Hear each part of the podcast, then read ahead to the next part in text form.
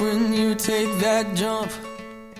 旭仔韩语口语团之小王子，大家好，我是段旭。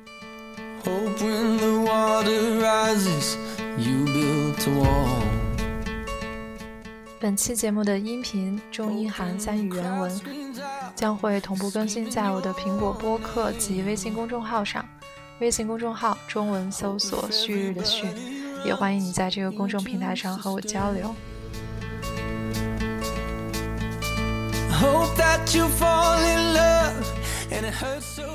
如果你想加入旭仔的小王子韩语精读公开课呢，欢迎你通过我的公众号关注我的直播间。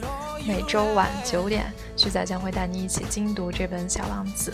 And I hope that you don't suffer, but take the pain. 第十一章《小王子》，希望你能喜欢。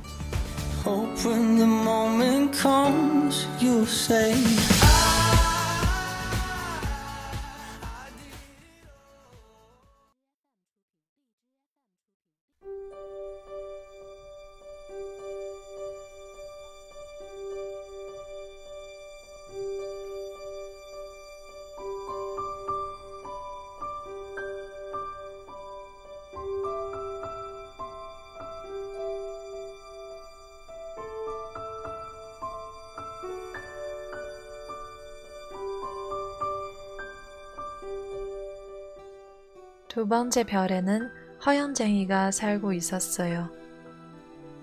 오, 참미자의 방문이로군.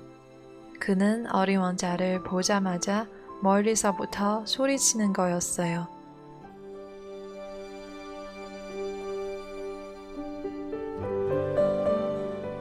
허연쟁이에겐 다른 사람들은 모두 참미자로 보이는 법이거든요. 안녕하세요. 아저씨는 이상한 모자를 쓰셨네요. 어린 왕자가 말했어요. 답례를 하기 위해서야. 사람들이 나한테 박수 갈채를 보내면 답례를 해야 하거든. 그런데 불행히도 여기를 지나가는 사람이 아무도 없어. 허연쟁이가 대답했어요.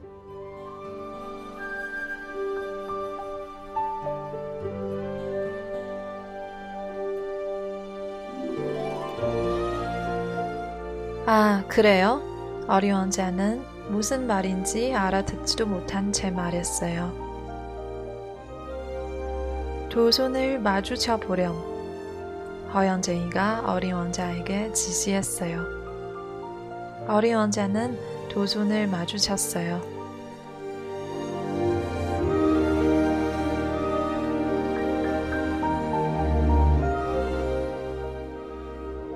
허연쟁이는 공손히 모자를 벗어 들고 답례를 했지요.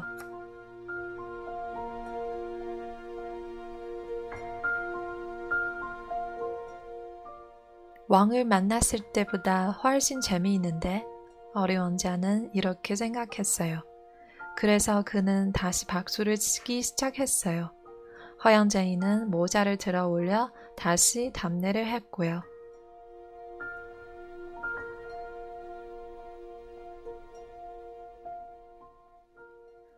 5분 동안 그 노릇을 하고 있자니 어린 왕자는 이 단조로운 놀이에 실증이 났어요. 그런데 모자가 떨어지면 어떻게 해야 하나요? 어린 왕자가 물었어요. 그러나 허영쟁이는 그 말을 듣지 못했어요. 허영쟁이는 칭찬하는 말밖에는 듣지 못해요.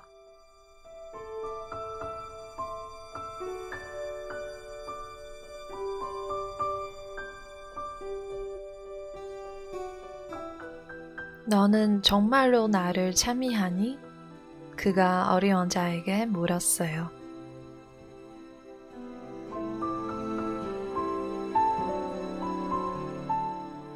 참미한다는 게 무슨 뜻인데요?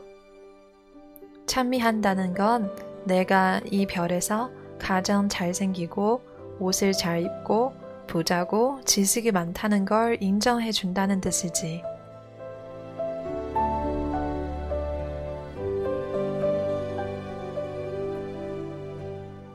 하지만 이 별에는 아저씨 혼자뿐이잖아요.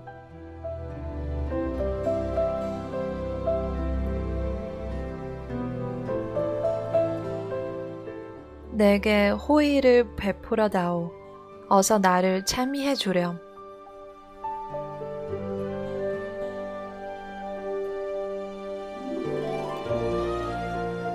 어린 왕자는 어깨를 약간 으쓱하며 말했어요.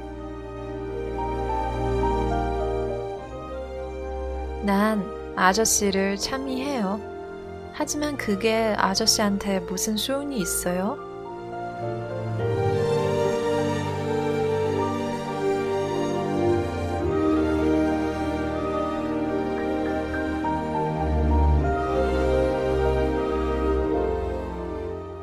어린 왕자는 그 별을 떠났어요. 어른들은 정말 이상해. 여행을 하면서 어린 왕자는 마음속으로 그렇게 생각했어요.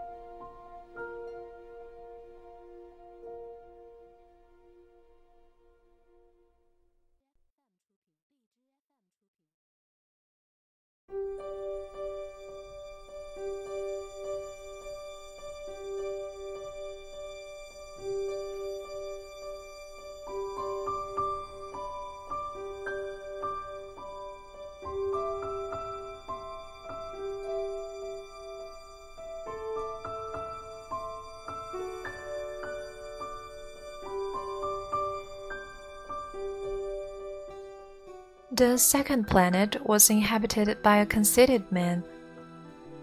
I am about to receive a visit from an admirer, he explained from afar when he first saw the little prince coming.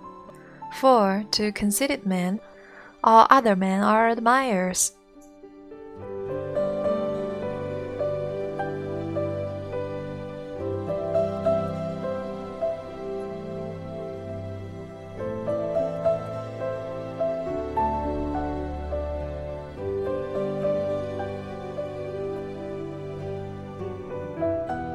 Good morning, said the little prince. That is a queer hat that you are wearing. It is a hat for salutes, the conceited man replied.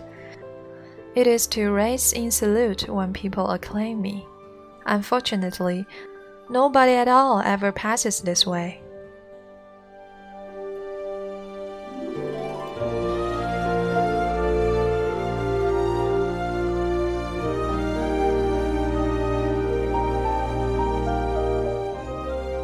Yes, said the little prince, who did not understand what the conceited man was talking about.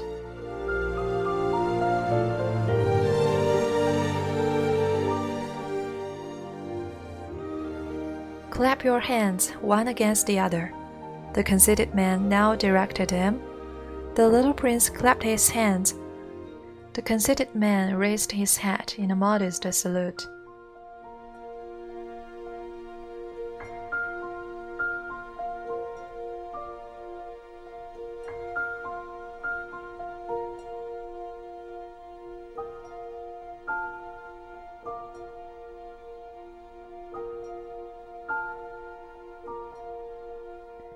This is more entertaining than the visit to the king, the little prince said to himself. And he began again to clap his hands, one against the other. The conceited man again raised his head in salute. After five minutes of this exercise, the little prince grew tired of the game's monotony. And what should one do to make the head come down? he asked.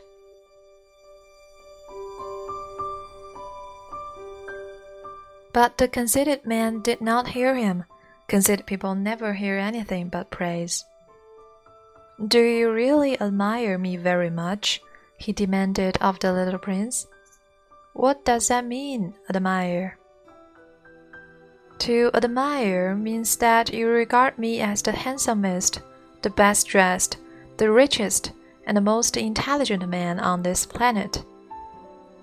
But you are the only man on your planet.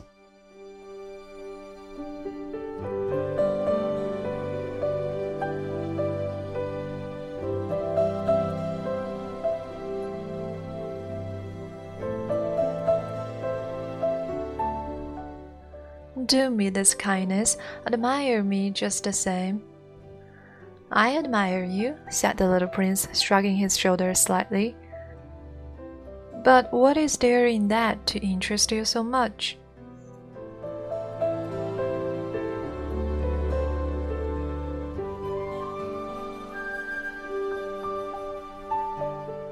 And the little prince went away. The grown ups are certainly very odd, he said to himself as he continued on his journey.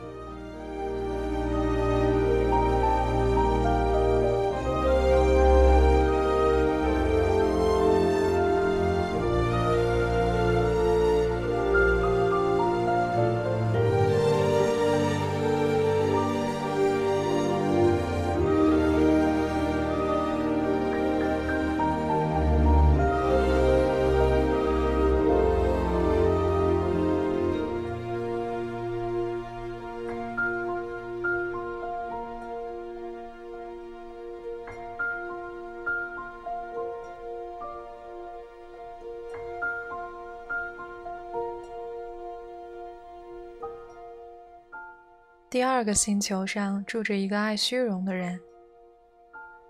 一个崇拜我的人来拜访了。这个爱虚荣的人一见到小王子，老远就叫喊起来。在那些爱虚荣的人眼里，别人都是他的崇拜者。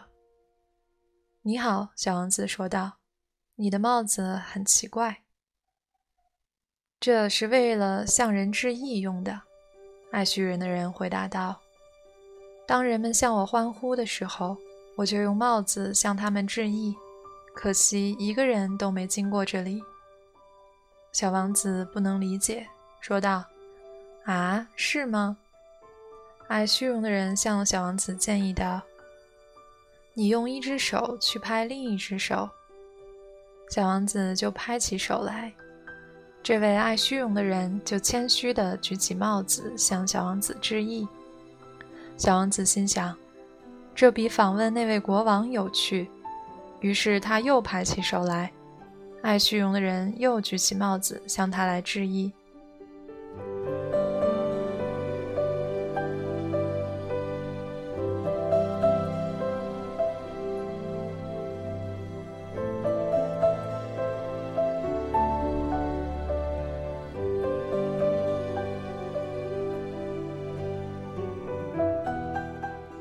小王子这样做了五分钟后，对这种单调的把戏有点厌倦了，说道：“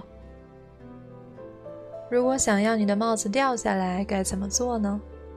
可这回爱虚荣的人听不进他的话，因为凡是爱虚荣的人，只听得进赞美的话。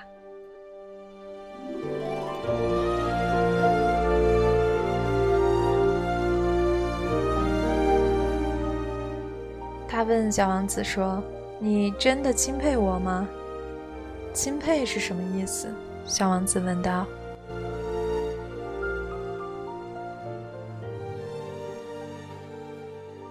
钦佩嘛，就是承认我是星球上最美的人，服饰最好的人，最富有的人，最聪明的人。可您是您星球上唯一的人呀。”让我高兴高兴吧，请你还是来钦佩我吧。小王子轻轻地耸了耸肩膀，说道：“我钦佩你，可是这有什么能使你这样感兴趣的呢？”小王子于是就走开了。他在路上自言自语地说道：“这些大人肯定是十分古怪的。”